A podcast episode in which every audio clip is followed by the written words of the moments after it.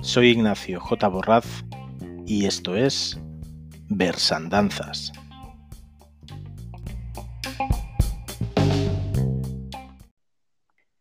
Buenos días a todos, bienvenidos a este nuevo programa de Versandanzas.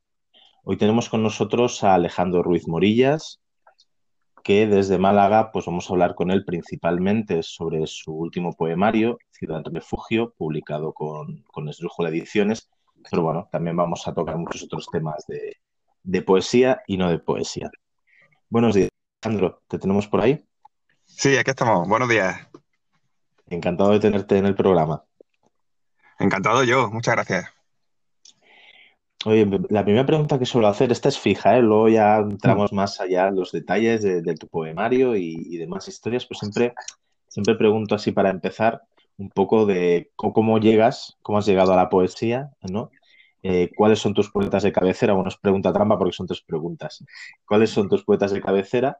¿Y cuál es tu primer recuerdo escribiendo poesía? O sea, ese momento en el que digas, ostras, a partir de ese momento, igual no es el primero primero, pero el primero en que para ti tuvo un significado especial. Pues mira, eh, yo empecé a escribir dos veces en mi vida. Esto como lo de volver a hacer, eso es lo que lo, me, lo menos dramático, ¿vale? Eh, eh, yo empecé a escribir cronológicamente, pues cuando, pues supongo que con 14 años, cuando se pasa al instituto. yo soy de la EGB, o sea que cuando empezamos primero de BUP. Yo vivía en un barrio obrero tirando a margiladillo, ¿vale? Eh, mi padre era funcionario y cuando mis padres consiguieron ahorrar con mucho esfuerzo dinero, dinero suficiente para salir un poco del barrio, pues eso coincidía un poco con la época en la que yo empezaba el instituto, con lo cual, eh, además yo era de los pocos de mis amigos que empezaban el instituto, cambié de centro de estudio, eh, me cambié de barrio y empecé a escribir poemas mm, mezclados con música en esa época, que eran cartas a mis amigos, ¿no? Intercambiábamos reflexiones escritas y algunos de ellos se movían mucho en el tema del flamenco y eso. Eh, y, bueno, yo era más payo que ellos y me movía más con Pearl Jam y con, con Machine Pumpkins y tal. Y entonces hacíamos como mezclas, traducciones, eh, traducíamos a nuestra manera con el inglés de octavo de GB eh, las canciones que yo escuchaba, y, la, y eso, esos fueron mis primeros poemas, que eran algo muy íntimo, en unos códigos muy, muy personales y, tal.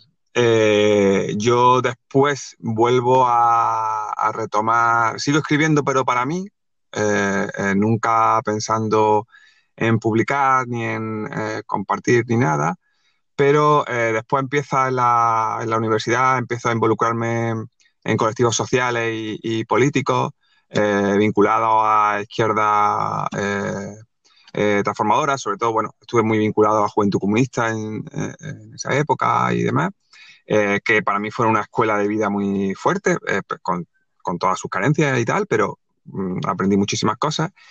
Y me pusieron a escribir folletos, panfletos, eh, con total, y me daban total libertad. Entonces eh, escribí cosas muy situacionistas y muy interesantes en esa época, muy interesantes y súper super ingenuas también. ¿eh? Y súper, bueno. Y ahí en, encuadro con la poesía. Claro, yo soy de Granada, yo en esa época vivía en Granada, ahora vivo en Málaga, pero en realidad yo estoy pertenezco un poco más al panorama granadino de los 90, comienzo del siglo XX, ¿vale? Ahora estoy totalmente perdido de cualquier panorama, estoy, estoy ya...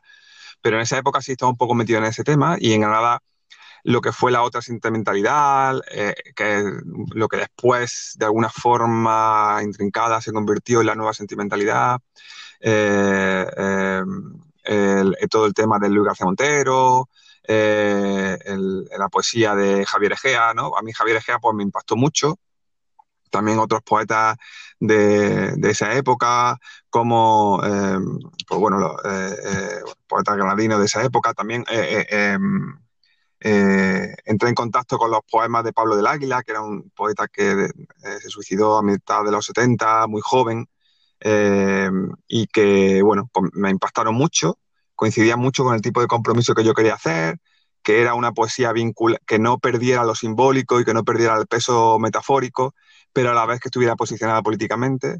Y entonces empecé a escribir y a mover cosas entre nosotros. Curiosamente, el primer poemario que se me publica es por una tesis que recibo en un premio de poesía local, en el premio Javier Egea de poesía, curiosamente. Eh, y, ahí lo que se publica es precisamente un libro que en realidad no tenía mucho que ver con lo que yo estaba haciendo en ese momento, pero eh, eh, que sí que hacía un poco, que hablaba un poco de la pérdida de mis amistades en el barrio, ¿no? Y tenía una posición más social que política, en el sentido de que estaba vinculado a, em, cómo una transformación eh, sociológica y de clase pues nos había separado a amigos y, demás. Y, bueno, eh, ya todo lo demás que hago a partir de ahí ya eh, toma otro derrotero y, y, y, llego ya a romper totalmente la, frontera entre, entre, lo social y lo político. Muy vinculado a la, a, la poesía beat, estoy un poco influenciado por esa gente, eh, eh, el surrealismo, eh, y mm, actualmente yo me siento en deuda un poco con todo el movimiento que tiene que ver con Voces del Extremo, no sé si lo conocéis, lo que viene Antonio Orihuela, David Traumante, eh, supongo. ¿Perdón? Enrique Falcón, supongo también. Enrique Falcón, Enrique Falcón, Falcón eh, eh, Ana Pérez Cañamares, que me parece una de las poetas más importantes de, este país. Y bueno, inaugura, en realidad lo que escribo está en un diálogo muy fuerte con mi realidad y con la manera en la que ellos utilizan los símbolos y utilizan la, la lengua, ¿no? Y eso, es lo que, bueno, pues desde hace ya a lo mejor 10 años o más, porque tiene ya uno una edad, pues eh, es lo que anda un poco metido. Sí, también nos ha citado Ana Pérez Cañamares, que para mí también es, todo un referente y espero que algún día poderla tener aquí en, en, en Versandanzas.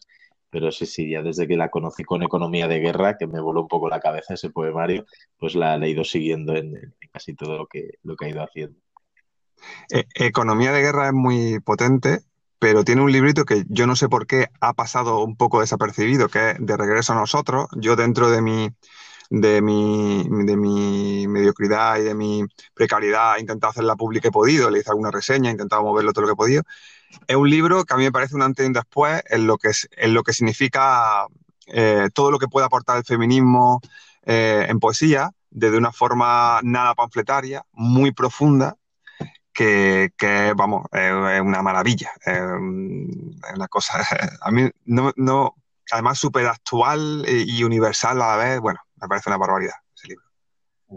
Pues no sé si tengo yo ese presente, no sé si lo tengo. Ya lo buscaré, lo buscaré, me quedo la recomendación. Pues si no tienes, yo te lo mando. Yo a quien quieras, yo pago gastos de envío y lo hago. Ahí sí que Vamos ya un poquito a hablar de Ciudad Refugio. Eh, es tu cuarto poemario publicado, si no estoy equivocado. Así es. Eh, luego hablaremos de la motivación particular de este poemario, pero un poco, ahora ya, ya un poco ya nos lo has contado, ¿no? Que, yo lo que he percibido y lo que decías, ¿no? Que es, algo vertebral en tu poesía, pues este uso del sujeto externo poético, ¿no? Ponerte en la piel de realidades y vivencias y mostrarlas en tus poemas pues como un acto de reivindicación o incluso de denuncia. Y incluso tu, propia biografía, ¿no? Que acompaña a Ciudad Refugio, ya, hay una declaración ahí, ¿eh? no, no, soy dueño, no es dueño de su voz, ¿no? refiriéndose mm. a, ti mismo. Eh, entonces me gustaría que hablaras, que ampliaras, porque ya lo has comentado un poquito, pues este enfoque que das a tu poesía desde esta vertiente, como decías, ¿no? Social y política, sobre todo. Mira, te tengo que decir que eh, eres de los pocos que centran un poco su atención en el tema del yo, que a mí me parece que es fundamental en la poesía. La literatura contemporánea mm, eh, pues casi desde Cervantes hasta aquí, eh, está centrada y da vuelta y orbita en torno al yo, eh, pero la poesía es que descaradamente, ¿no? Y más la poesía moderna o posmoderna o como, queramos llevar a lo que hacemos ahora mismo. Seamos más o menos críticos.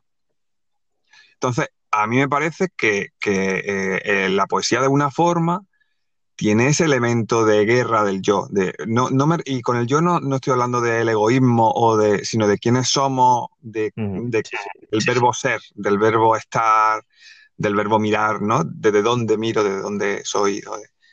Eh, em, y a mí ahora mismo me parece que em, eh, estamos en un momento muy interesante en el que se están impugnando muchos discursos por quien los genera, ¿no? Es decir, eh, tú como hombre no debes hablar de feminismo porque no has vivido no sé qué, ¿no? Es decir, es una impugnación desde el sujeto. Y a mí eso me parece interesante. Y desde eso eh, hice de una forma un poco provocativa el que un tipo blanco eh, que ha tenido estudios universitarios, que ha tenido estudios culturetas y se ha movido y que ha tenido la vida pues relativamente fácil, con muchas dificultades que tengamos en la sociedad actual, pero fácil en comparación con tal, pues diga, yo voy a hablar, yo voy a meter en los en, los pellejos de las personas que han estado más jodidas de la gente que se ha cruzado en mi vida, ¿no? Que son personas migrantes, sin papeles y, demás, ¿no? Entonces, eh, eh, eh, lo hago ahí porque me parecía hipócrita, y, hipócrita no en el sentido tanto moral, sino de, pisar en falso, hablar de ellos desde de mí, prefiero que se me cuestione y se me diga, em, eh, mira, mm, eh, está, suplantando, ¿no? Eh, que se me diga eso, a que, bueno, no se me pueda decir, porque, bueno, al fin y al cabo es su opinión. No, no, no. Mm, cuando yo escribo poesía, me estoy poniendo yo en la, piel de esa persona. Y entonces, si es posible el ejercicio de empatía, adelante. Si no, pues me da, negarme la mayor y tirarme el libro a la cabeza y llevarme lo que quiera llevarme. Y, esa es la parte, y me, me, llamó mucho la atención cuando un poco, cuando tú me has dicho que me ibas a preguntar sobre eso, cuando estábamos un poco hablando sobre, un poco sobre esto antes de, la entrevista. Eh, y, pues yo te digo que no le da mucha importancia y tal. Y, bueno, mm, pues eh, está basado en la gente eso que, que yo he conocido personalmente. Eh, personas migrantes que he conocido pues por, Mm, unas veces vinculado pues, a la lucha contra, sobre todo contra los centros de internamiento para extranjeros en la que he participado, y también por, la gente que ha vivido conmigo, compañeros de piso y, demás. Sí, sí. Em, aterrizando más sobre Ciudad Refugio, eh, cuentas en la introducción al poemario que surge un poco de esa iniciativa encabezada por, por el Ayuntamiento de Barcelona en 2015 de declarar a, bueno, a las ciudades españolas que se unieran ¿no? a ese manifiesto pues, como ciudades refugio. Pero que luego en realidad ha quedado pues eso, una declaración proclama más un buenas intenciones que un, que un trabajo de calle, ¿no?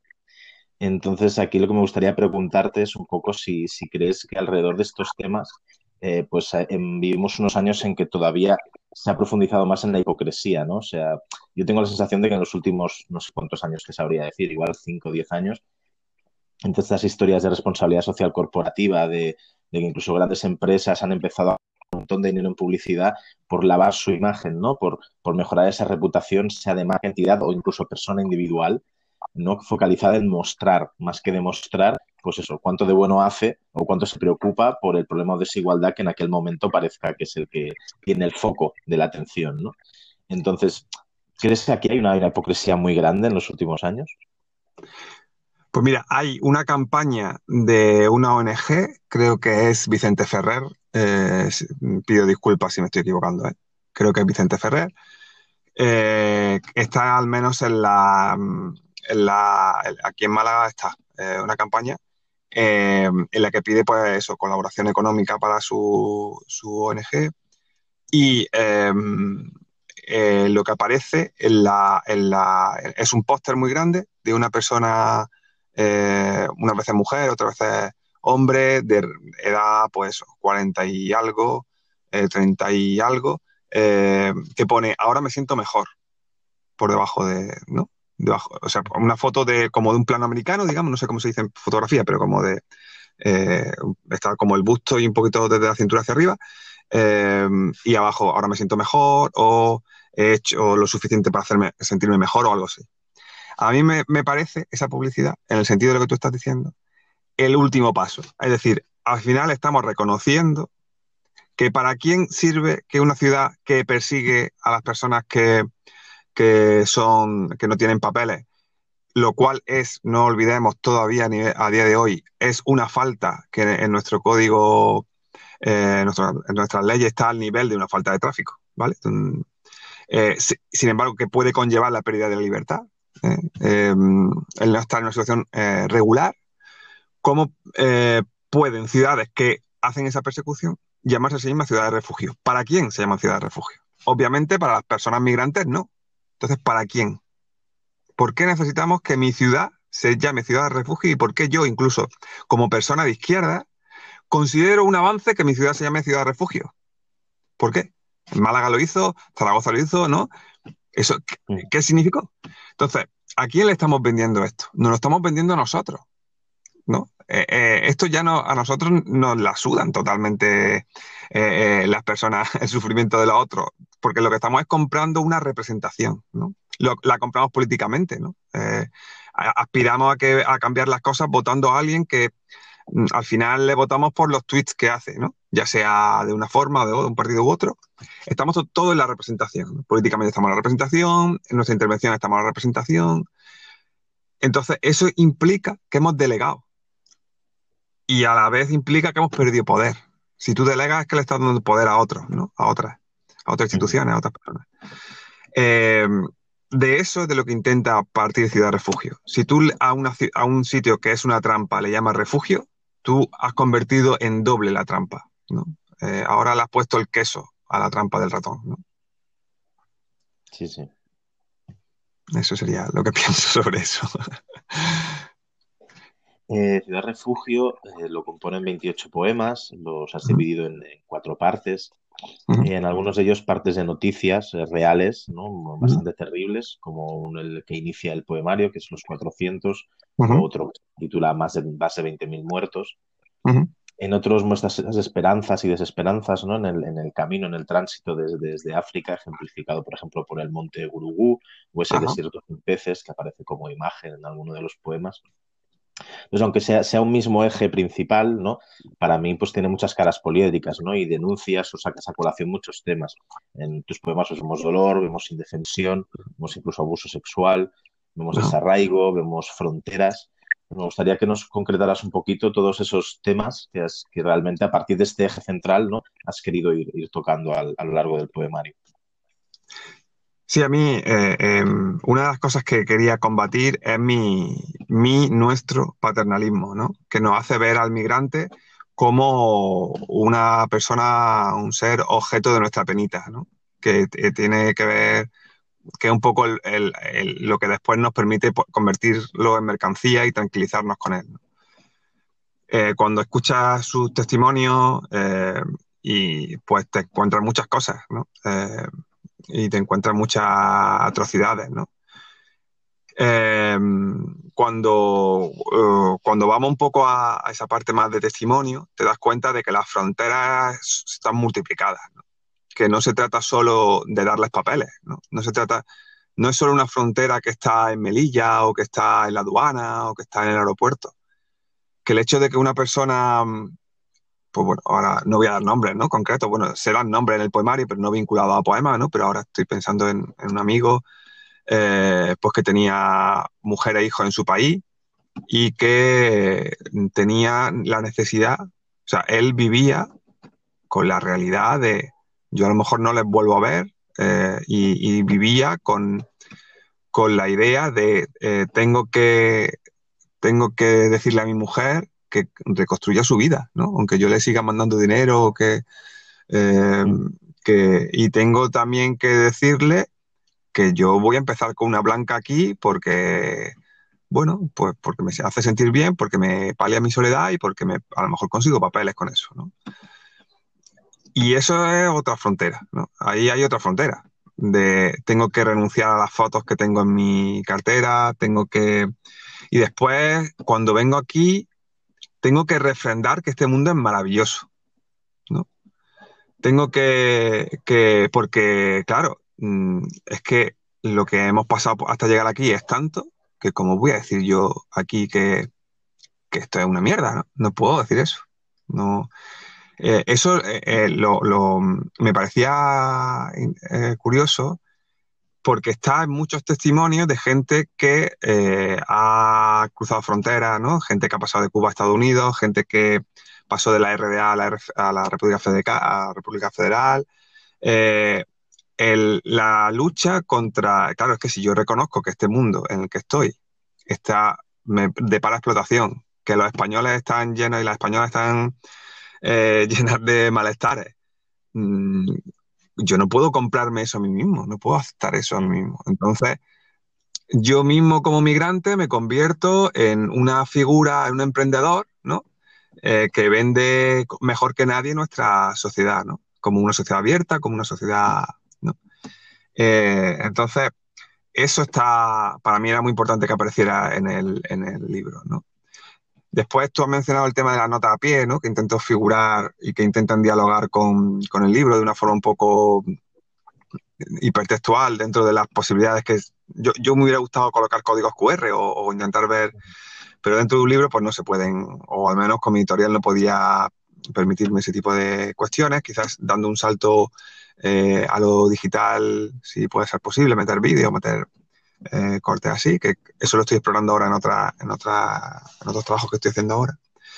Em, eh, y eso, ¿no? El, eh, ver que, mira, mm, esto es un trabajo sobre el yo, es una subjetividad, estoy trabajando sobre la subjetividad, pero la subjetividad no implica que no haya hechos detrás, ¿no? Entonces, pues sí, un soldado de la fuerza de la ONU francés ha dado galleta a una niña a cambio de una felación y eso me ha inspirado un poema, pues puedo poner la noticia ¿no? debajo. Eh, y, bueno, intentando en el mundo de la información en el que vivimos, que, es el de los datos, mm, hay millones de datos, hay millones de, de, de sangre por todas partes y tal, la poesía creo que también puede funcionar como un elemento de resemantizar eso y de darle otro nuevo nivel, ¿no? Eh, porque a veces estamos un poco eh, sobresaturados del hecho de nudo y nos convertimos un poco en psicópata de la información, ¿no? Eh, perdemos lo que conlleva simbólicamente eso, ¿no? Y la poesía creo que puede también generar eso. Entonces, pues como tú muy bien dices, todos esos niveles están intrincados. La de un señorito como yo que lee el periódico mientras desayuna, eh, un migrante que se sincera y dice, pues mira, yo a veces en las asambleas de izquierda os cuento mentiras, porque es lo que queréis oír, y os cuento lo combativos que somos, y no os cuento que en realidad estoy dispuesto, en realidad a veces tienen razón la derecha cuando dice estoy dispuesto a aceptar menos dinero por el mismo trabajo y, tal, y ese tipo de cosas. Eh, y bueno, pues intento que, la, en ese sentido creo que la el discurso poético, la discusión poética, tiene la posibilidad de eh, ahondar hacia, en un camino de verdad, de verdad compartida. esto la verdad es que me ha parecido muy, interesante tu poemario, ¿no? Porque igual podrías, podrías haberte centrado en algo más, más físico, ¿no? Eso lo hablábamos, ¿no? Ese camino de África hacia, hacia la península o hacia España, ¿no? Contando que Melissa también pero, pero, no, pero esos son todos esos niveles, ¿no? Son todos esos puntos de vista, algunos no tan evidentes, ¿no? Que realmente yo leyendo tu poemario decía, pues al final me ha servido también, ¿no? Para, para captar esa, ese tipo de cosas que, como tú dices, que igual tienes amigos que lo han vivido y que han podido contar, pues has creado esta, esta imagen y, ver ciertos puntos de vista que, que, no serían los primeros en los que yo pienso, ¿no? Al, plantearme este poemario, con lo cual pues ha sido muy positivo porque, porque he descubierto pues a través de tu poesía pues, pues situaciones reales que, por desgracia pues, pues están sucediendo, ¿no? Eh, me apetece bucear un poquito en los poemas y dejar aquí todo y que luego tenemos la parte de recital en que te escucharemos recitar varios de ellos. Eh, mm. me, gustaría dejar aquí una pequeña pincelada a los, a los oyentes. Entonces he seleccionado cinco, cinco versos, eh, los, los, voy a recitar y luego si quieres, uno de ellos comentar alguna cosa, pues, pues comentamos. Perfecto. Mm el primer verso que tengo por ahí apuntado. Escribo panfletos, los embotello y los lanzo mar adentro, a la deriva, con la esperanza de que alguna vez yo mismo los encuentre y llegue a creer en ellos. segundo verso, esa línea en los mapas es una cicatriz y sangre. Una fina escarcha de grietas, frío y polvo, paraliza ese no lugar, esa no cara de la fotografía. Huir de lo que te persigue es estar vivo.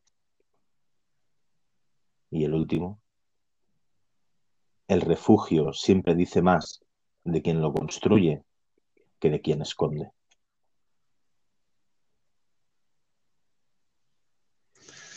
Eh, Jolín, em, qué bonito es escuchártelo.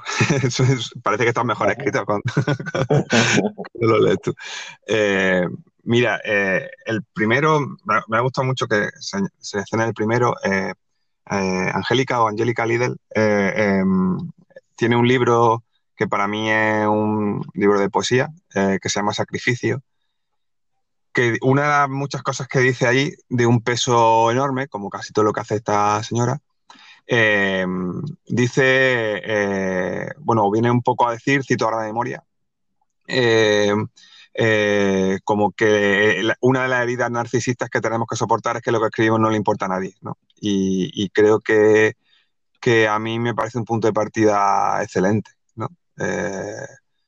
Con todo lo que estamos diciendo, con toda la sangre que hay, con todo el dolor y con todo lo que me emociona cada vez que escucho algo que tiene que ver con esto, porque estamos hablando de gente que he conocido, ¿no? Em, esto, aún así, eso no implica que esto le importe a un carajo a nadie, ¿no? Y en ese sentido, reconocer ese punto cero de fracaso absoluto en el cual la poesía empieza a tener algo que decir, eh, tiene que ver con ese náufrago que tira mensaje en botella al mar, ¿no? Y que no sabe si alguien lo recogerá, ¿no?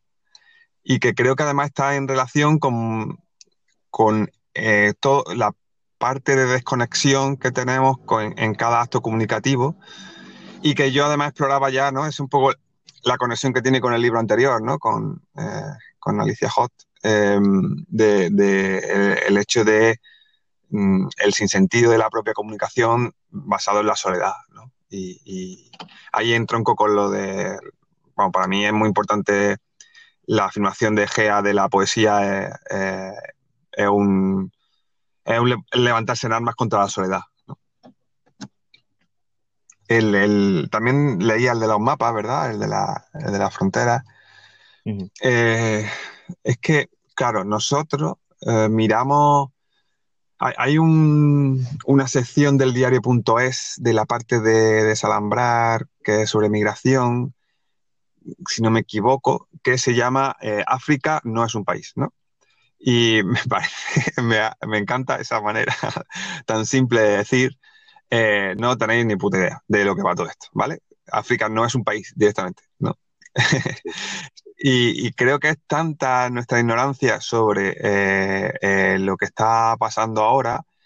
El, Frontex, esta organización europea que pagamos con nuestros impuestos y que está vinculado a nuestra sagrada institución europea y tan relevante y tan importante, eh, que además financia la militarización de nuestras fronteras, no solo porque lo que vemos y a veces pues trepan a las vallas en Melilla, pero es que está, hemos pagado, se ha pagado con nuestros impuestos y con, y con, bueno, con las fundaciones eh, europeas y empresas europeas, que esta frontera se desplace hacia el sur. ¿no? La, la, la administración de las fronteras no está en la frontera europea, está en Sudán, está en, en Libia, está, ¿no? está en Turquía. Eh, eh, entonces, em, esa eso, eso de decir, bueno, pues sí, sí, hay, hay que ver, ¿eh? que tenemos fronteras, que el ser humano tiene fronteras, ¿eh? hay que ver. Pues mira, eso, eso salpica, ¿sabes? Eso, eso late y, y, bueno, pues tiene muchas consecuencias, ¿no? Y, bueno, pues eh, quería un poco, la frontera es uno de los símbolos del, del, libro que, con los que me manejo en todo el tiempo, ¿no? Em, y, eh, bueno, eso, el, el, los versos que ha un poco leído están eh, conectados con la idea de la desesperanza. Eh, eh Refugio es también un intento de, sumergirse hacia en la desesperanza como un ejercicio payasesco de, desde el fracaso intentar buscar algo nuevo, eh, eh, payasesco, y dentro de esa, de esa desesperanza ver algo de verdad que nos ayude a situar una esperanza que no sea falsa, que no sea mercancía, que no sea hipócrita, ¿no? Como tú decías antes. Eso sí, un poco.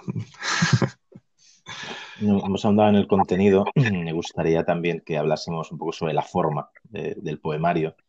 En general, los poemas que lo componen son cortos, de una o dos páginas, algunos muy, muy cortos, de cuatro o cinco líneas. Hay un juego con los títulos, ya que en varias ocasiones el título del poema no lo encabeza, sino que se funde con él y lo vemos aparecer identificado con letra de mayor tamaño, pues a la mitad o incluso como último verso. Y también he encontrado un juego, el, que me ha quedado así más, más, creo que hay más, pero que me ha quedado así más visual, es en el que es, construyes un poco un poema vaya, ¿no? compuesto por las palabras alambre, hambre y hombre. Eh, me gustaría que nos hablas un poquito de, este, de esta parte más estética ¿no? que, que, también tiene el, tiene el poemario, que creo que es relevante que, que comentemos.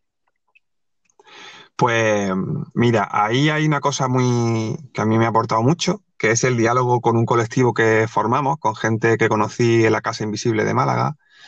Em, esto que es el colectivo Molusco, eh, que creamos un espectáculo eh, sonoro y poético eh, para, esta, para este poemario, antes de que el libro existiera, y que el diálogo de los poemas con este colectivo generó nuevas cosas, entre ellas justo esa que tú estás diciendo, ¿no? Del poema Alambrada, que viene, ese poema yo lo recitaba o lo gritaba o lo cantaba o lo que fuera que a veces era capaz de hacer, mientras eh, eh, estaba acompañado de un bajo, una guitarra y diferentes eh, elementos y un compañero del colectivo construyó una valla electrificada que estaba conectada a un elemento de distorsión que cuando yo tocaba la valla generaba un, ¿no? un, un, ruidismo brutal, ¿no? Que lo convertimos como un instrumento musical que entraba ahí.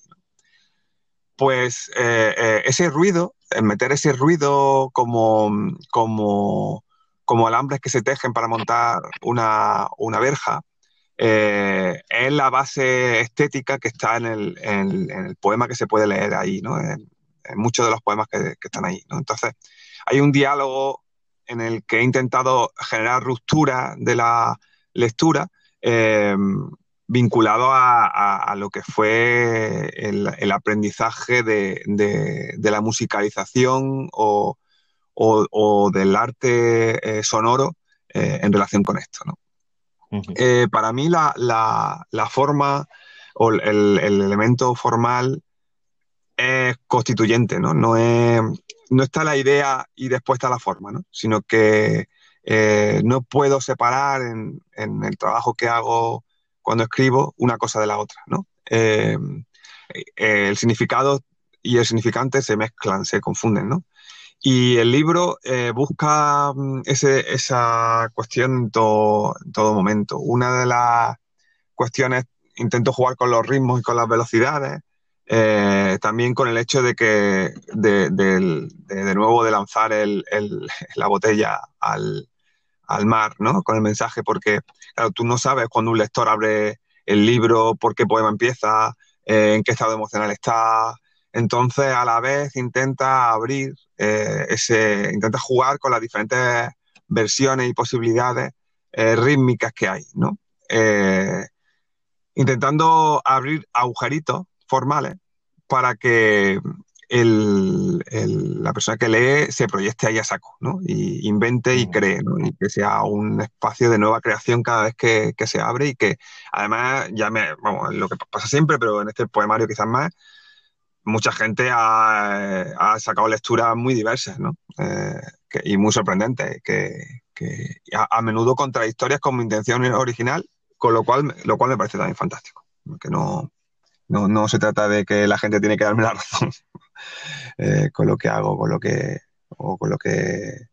Pero sí, sí, la verdad es que me cuesta trabajo hacer una referencia a lo formal así abstracta, pero quizás eso sería lo que yo te podría así comentar. La segunda pregunta iba, precisamente sobre el, sobre el colectivo este molusco, así que un poco ya nos has explicado esta parte de musicalización y, y de, bueno, y de representación, ¿no? entiendo que esto hicisteis varias representaciones de, de, estos poemas, ¿no? Llevados a escena. Em, ¿Ese proyecto sigue vivo o se quedó en este poemario? ¿Tenéis pensado hacer más representaciones? Te cambio un poquito la pregunta, pero como ya me has contestado un poco qué, qué es, un poco para saber. Mira, pues, pues mm, eh, iba a continuar, lo que pasa es que la precariedad laboral eh, nos separó un poco. Eh, también mi paternidad se cruzó por ahí y nos cuesta trabajo retomar, pero la idea no era solo centrarnos solo en esto. De hecho, había otros proyectos que estábamos jugando.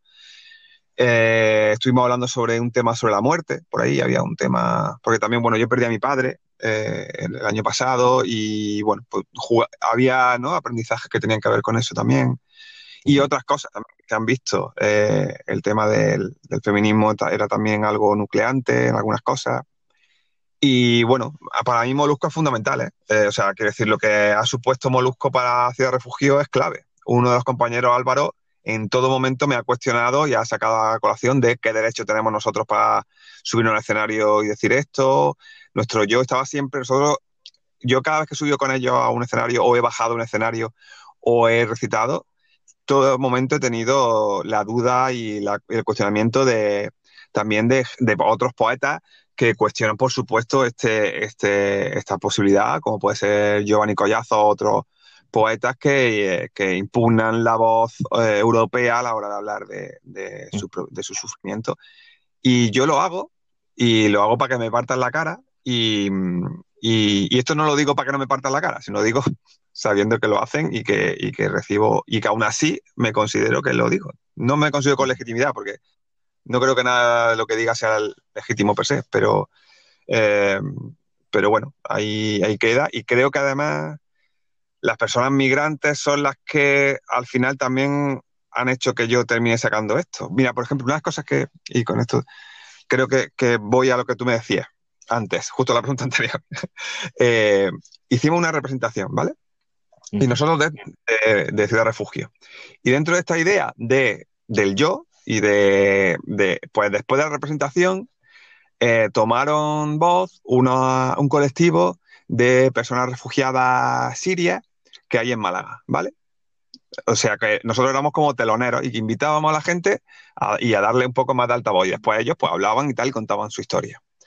Cuando después de eso, una persona que había estado, un espectador del espectáculo, se me acercó y me dijo, tío, me siento muy mal porque no me ha llegado para nada el testimonio de las personas sirias, pero me ha llevado vosotros, que sois unos putos blancos eh, universitarios con más o menos problemas, pero que, ¿no? que habláis de esto de oídas. Y a mí me gusta mucho esa contradicción. Y no estoy diciendo que no estoy diciendo que ellos no pudieran, ni estoy diciendo que a lo mejor lo que habría que hacer es que ellos hicieran el poemario. De lo que estoy hablando es de la cuestión de la representación y de que cuando se sube a algo a una dimensión artística, o se baja a una dimensión artística, o se juega con la cuestión simbólica, las cuestiones convencionales del yo están dinamitadas de formas muy diversas y muy complejas y que no se pueden afrontar con sencillez. Sí, sí, bueno, yo creo que ahí entran un montón de factores, ¿no? Desde el, desde el hecho ese de que yo creo que puede ser útil, el hecho de que tú dices, ¿no? Como persona blanca, con, que, que, te van a mirar cuando hagas algo, pues abras esa, empujes esa primera puerta para dejar pasar temas que luego hay otras personas que son las que realmente los han vivido, pero a ti de primero el foco te lo van a poner a ti si tú quieres hacer algo sobre esto, ¿no? Y luego también sobre las formas de contar, ¿no? Igual para contar ciertas cosas a personas con tu misma cultura, tú transformas, ¿no? Esa, esa información para, para, que, para que llegue a esas personas con las que tú te sientes más cercano, ¿no? Porque han sido con las que tú has convivido, ¿no?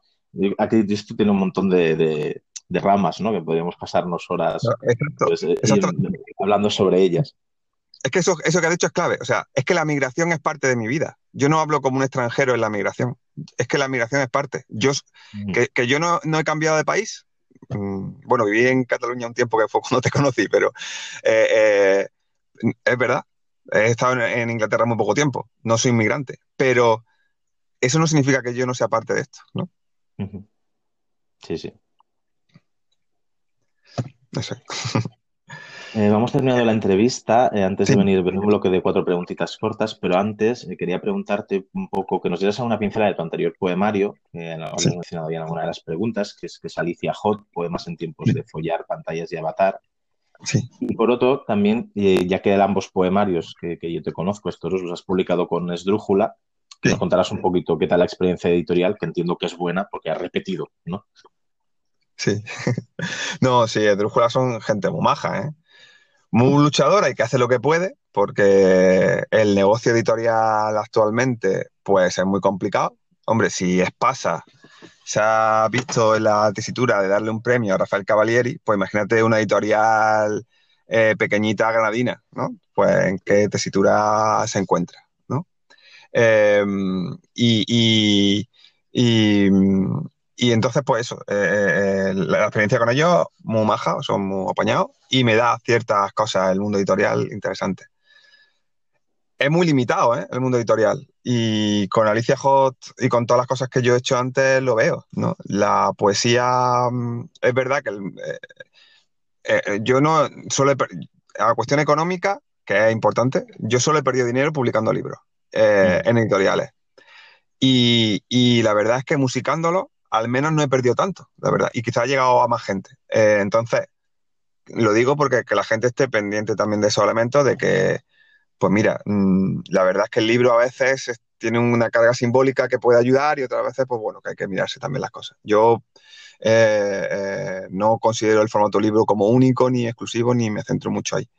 Eh, pero con el va muy bien, son, son gente apañada y muy luchadora y que hace lo que puede dentro de lo que hay.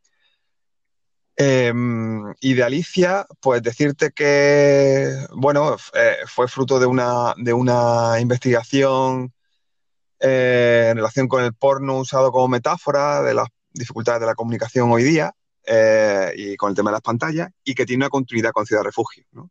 Es parte un poco de una, una pseudo trilogía eh, que es pantallas alambradas y, bueno, otro elemento que no menciono porque no tengo claro si va a ser ese el elemento simbólico sobre el que va a girar el, el trabajo en el que estoy actualmente. Porque claro, como voy tan lento trabajando, pues, pues, no sé qué va a suceder. Pero eso están conectados en ese sentido, ¿no? En, hay una vinculación valla electrificada, pantalla, eh, migración, pornografía, y no solo por, por el soldado francés. Eh, no solo por eso, sino por cómo se representa, cómo se presenta. La pantalla también como frontera, ¿no? Al final, como algo que nos acerca y nos aleja al mismo tiempo. Y como posibilidad. Pues nada, entro ya en el cuestionario rápido, que son cuatro pequeñas preguntas, y, y bueno, iremos cerrando la, la entrevista. Eh, Alejandro, recomiéndanos a uno o una poeta injustamente olvidado. ¡Guau! Uno, ¿eh? Bueno, Pablo de Águila. sí, se acaba el tiempo de la entrevista. Tiene que ser uno así rápido, pero sí que te daría para mucho. Sí, sí, sí. Pablo del Águila. Perdón, Paco del Águila, perdón. Uh -huh. Recomiéndanos a uno o una poeta actual que te fascine. Eh, como hemos hablado ya de Ana Pérez Cañamares, eh, María Salgado. Recomiéndanos una librería. Eh, Áncora, el Áncora, aquí en Málaga. Y completa la frase, escribo porque... Porque no puedo evitarlo. Bueno, pues ya para cerrar, eh, a los oyentes que les haya gustado lo que hemos estado aquí comentando en la entrevista, que quieran conocer más de tu poesía tras escucharte en el recital que, que viene ahora después, eh, ¿dónde te podemos encontrar, Alejandro? ¿Alguna red social en que estés especialmente activo? ¿Recitales, eventos a los que podamos acudir? Todo y que este año el tema de recitales y eventos está un poco complicado. Eh, más sí. allá está claro pues de que puedan adquirir alguno de tus poemarios, ¿no? Sobre todo Ciudad Refugio, que es lo que hemos comentado más hoy, pero eso, ¿dónde te encontramos? Si la gente quiere saber más de ti, quiere acercarse a conocer pues, más tu poesía, ¿cómo te encuentra? Bueno, para conocer más mi poesía, eh, eh, si me quieren escribir a mi correo electrónico, alejandroruizmorillas.gmail.com, yo le intento hacer llegar todo lo que pueda. Eh, después estoy en todas las redes sociales, así Facebook, Twitter, en LinkedIn. Lo que pasa es que comparto contenido muy variado, tanto profesional como yo lo de la marca profesional lo llevo, lo de la marca personal lo llevo como el culo. Eh, entonces, mm, pues si, es un contacto directo a mí, pues que me escriban directamente, yo encantado dentro del tiempo que tenga de contestarles lo que sea. Y que y para ver cosas de las que hago, de las que pienso, pues en cualquier red social. Pero vamos, sobre todo Facebook es la que tengo más vinculada con la literatura, yo creo. Perfecto, pues un placer haberte tenido aquí, Alejandro. Ahora, como, como, comentamos siempre, pues este programa siempre tiene dos partes. Tenemos la parte de entrevista y ahora pues habrá un, recital en que pues podremos disfrutar de cinco poemas de, bueno, los que tú quieras, que nos, que nos quieras recitar. Eh, así que nada, un placer tenerte por aquí y, y hasta pronto. Muy bien, muchas gracias.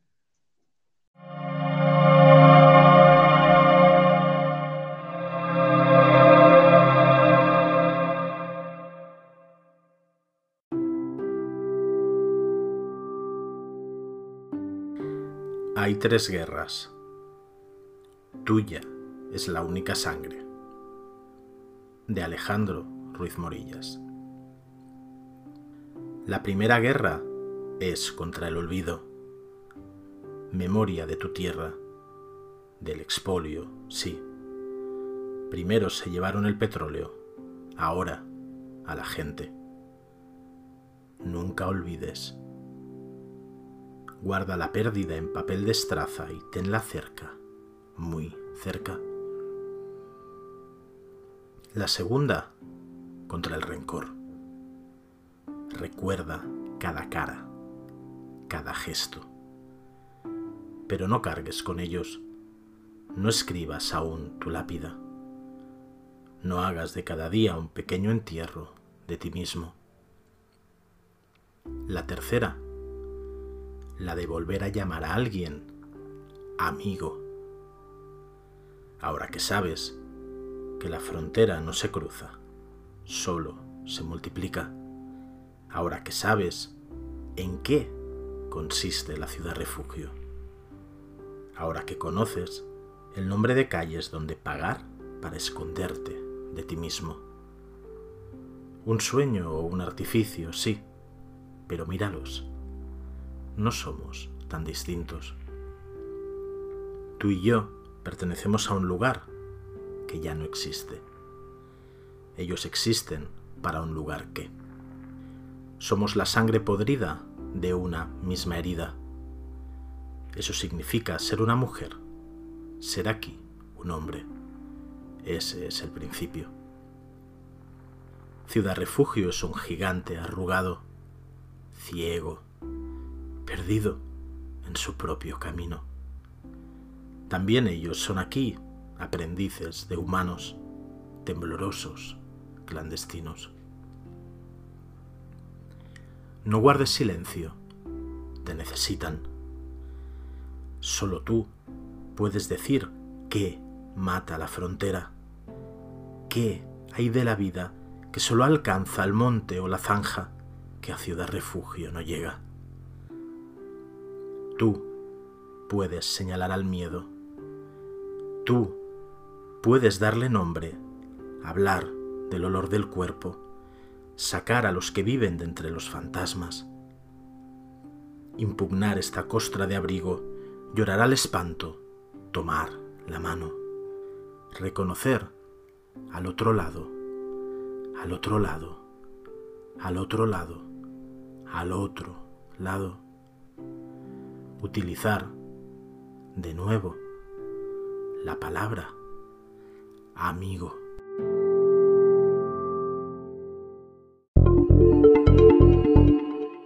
Este poema es, em, es parte de Alicia Hot, Poemas en tiempo de follar, pantallas y avatar, y se titula Charroulette. Es, eh, bueno, eh, hace una mención a una aplicación que yo ya una aplicación o, página web que yo creo que ya no sé si existe, que consistía en que tú te conectabas con tu cámara web y eh, te ponían a chatear eh, aleatoriamente con quien fuera, con cualquier persona. Chat roulette. Nadie espera encontrarme roulette, pero de corazón, puerta giratoria, etc. Pase usted, señor, que le aseguro cualquier cosa, menos que deje huella ni aunque esté recién fregado, ni aunque se escriba un poema, ni aunque sean todo tíos que te enseñan la polla. La odisea romántica del siglo XXI. Encontrarte cinco veces, en un minuto, la misma barriga, los mismos pelos en el ombligo, el mismo pene turco. Lo del pene turco es que mm, había mucha gente de Turquía en en ese chat.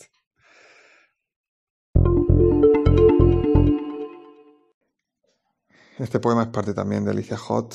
Em, es, tiene una dificultad a leerlo porque lleva una nota a pie. Entonces, bueno, intentaré incorporarlo. Además, estaba. Mm, eh, fue construido en base también a, una. Su, vamos, la forma en la que lo levanto del papel fue construida junto a la, a la bailarina Lula Mir. Em, entonces, bueno, es un poco complejo aquí por la radio, pero bueno, voy a ver si puedo medio darle la cosa. A ver.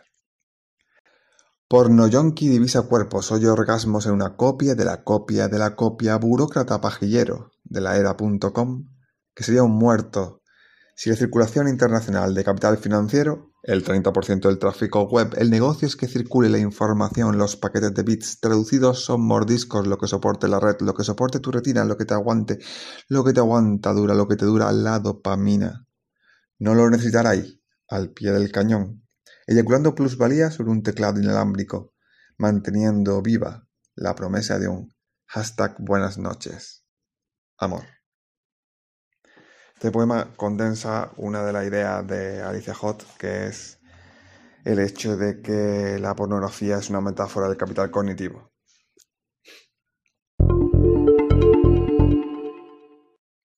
Este poema em, es parte de, Ciudad Refugio.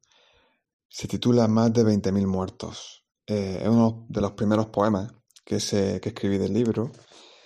Y bueno, eh, creo que busca o sitúa uno de los elementos clave que hay en la reproducción de las imágenes de, mm, las personas que eh, son migrantes, que básicamente lo que terminan es de enviar el mensaje de que, bueno, mm, sí te puede dar más o menos pena, sí te puede solidarizar más o menos, pero verdaderamente importante es que no se trata de uno de nosotros, de uno de nosotras, de uno de los nuestros.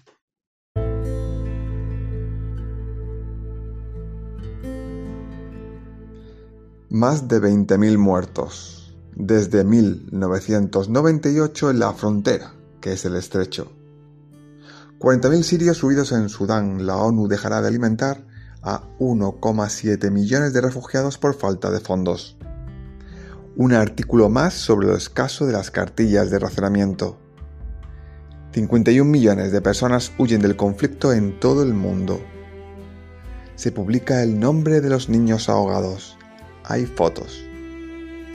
Y a este lado del muro, donde llegan los números con todos sus ceros y las imágenes con todos sus muertos, donde lo sabemos todo, un humano solo hace cuentas en la aritmética de su impotencia. Suma cadáveres, despojos, gastos militares y concluye finalmente, al menos Aún no. Todavía no. Somos nosotros.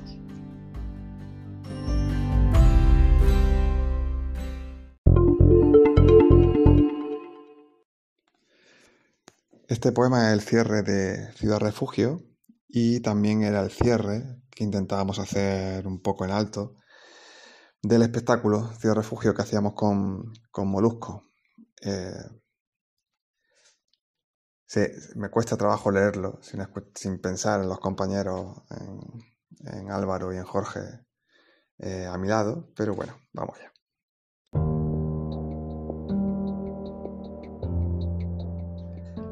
Has escuchado crecer las raíces. Si el tiempo domestica, disciplina siempre al polvo suspendido en el aire. Si lo unta en las cosas, en las caras, en las personas, si lo convierte en arena de desierto y en tierra muerta, historia. Has escuchado crecer las raíces. Un pequeño tambor o pasos desde lejos, el polvo fabricando camino, las gotas de lluvia en el cristal cuando llueve, los pequeños ríos en mi ventana, de gotas que se encuentran y se unen. Has escuchado crecer las raíces. Más que el dolor, más que la guerra, has escuchado cortar la piel del mundo, abrir las cicatrices. Y sigue aún el latido bajo la piedra, bajo la costra y la gangrena. Has escuchado crecer las raíces. Un ataúd de mar dibuja formas de serpiente, unas muchachas de pie entre los gases, entre las cargas policiales, sostienen la palabra siempre. Has escuchado crecer las raíces. El crack seco del último eslabón de la cadena, las caras, los rostros que no conozco, pero me acompañan, me sanan, comparten la herida y la batalla. Has escuchado crecer las raíces. El miedo huye de mi cuerpo como si por un instante diera esta guerra por perdida. ¿Quién gana? ¿A dónde nos empujan estos rastros, estos restos, estos escombros humanos? He escuchado crecer las raíces. Desecho del desecho. El precio de un peso muerto cae y se pierde entre las mentiras, las viejas noticias. Ahora yo somos la gente viva. Has escuchado crecer las raíces los huérfanos de Moria, las niñas sin padres del campo de refugiados en pie, luchan entre los gases porque has escuchado crecer las raíces. Las patronas son un grupo de mujeres que alimentan a los migrantes que viajan sobre la bestia. Has escuchado crecer las raíces de la frontera entre México y Estados Unidos. Las familias divididas se encuentran, festejan, cantan y bailan a través de la herida. Las manos y las voces cruzan los barrotes. Has escuchado crecer las raíces. Miles de familias europeas abren sus casas, aunque se blinden las fronteras. Has escuchado crecer las raíces.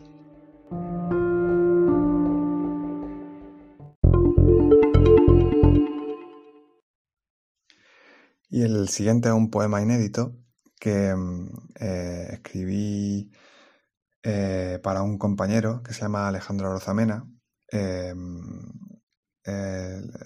la persona que es responsable de que en algún momento haya terminado de dar, em, ha hecho públicas las cosas que escribo, eh, persona que conocí hace bastante tiempo, compañero de militancia, y que, bueno, pues las reflexiones conjuntas que hemos hecho em, dieron lugar a un movimiento poético que nos inventamos en su día, eh, que se llama Cubo Futurismo Chabacano, y que estaba básicamente eh, sostenido por la tesis de que no aceptábamos nadie más en el movimiento. Era un poco una autoparodia de los eh, de las posiciones sesudísimas de la poesía crítica y a la vez un intento de mm, no sé, de a, los movimientos poéticos anquilosados en la, en la, en las sentimentalidades y sementalidades. Em, entonces, bueno, escribí este poema, jamás lo he publicado en ningún sitio y, y, bueno, ahora lo voy a poner aquí porque además, bueno, es una persona que eh, a la que me cuesta trabajo colocar, darle la importancia que tiene, Em, respecto a mi manera de escribir, ya que su posición es fundacional directamente. Entonces, no es que pueda em, colocar en un punto o en otro su, su influencia, sino que directamente, em, pues eso, es, el estallido que ocasionó el resto. El poema dice así.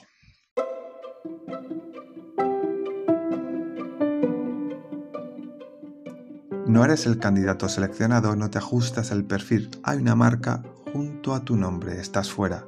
No das la talla. No tienes suficientes seguidores, pagas por publicar, escribes para no des... Y, sin embargo, llueve. Aún puedes subirte a un tren que no sale de ninguna parte y carece de destino. La historia es un proceso sin sujeto y sin... pero lo es. Contigo.